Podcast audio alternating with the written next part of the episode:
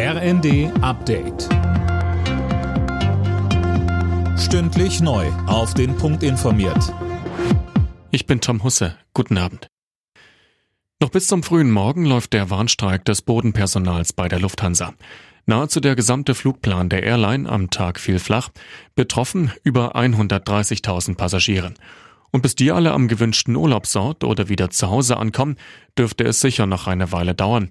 Bei den Fluggästen sorgt der Ausstand für ordentlich Frust. Einige haben aber auch Verständnis. Wir haben uns am Flughafen in Hamburg umgehört.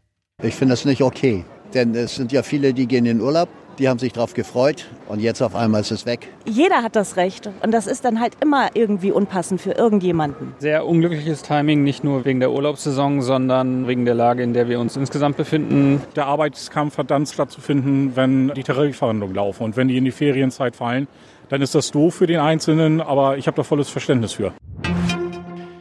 Die Bundesregierung hat grünes Licht für den Verkauf von 100 modernen Panzerhaubitzen an die Ukraine gegeben. Das berichtet der Spiegel. Demnach gab es Mitte des Monats vom Bundeswirtschaftsministerium eine Herstellungsgenehmigung für den Rüstungskonzern Kraus Maffei Wegmann. Die Ampel will mehr Eigentümer dazu bringen, ihre Häuser energetisch zu sanieren. Hintergrund ist die drohende Gasknappheit. Was im ersten Moment kurios klingt, die Fördersätze werden gesenkt. Tim Britztrup.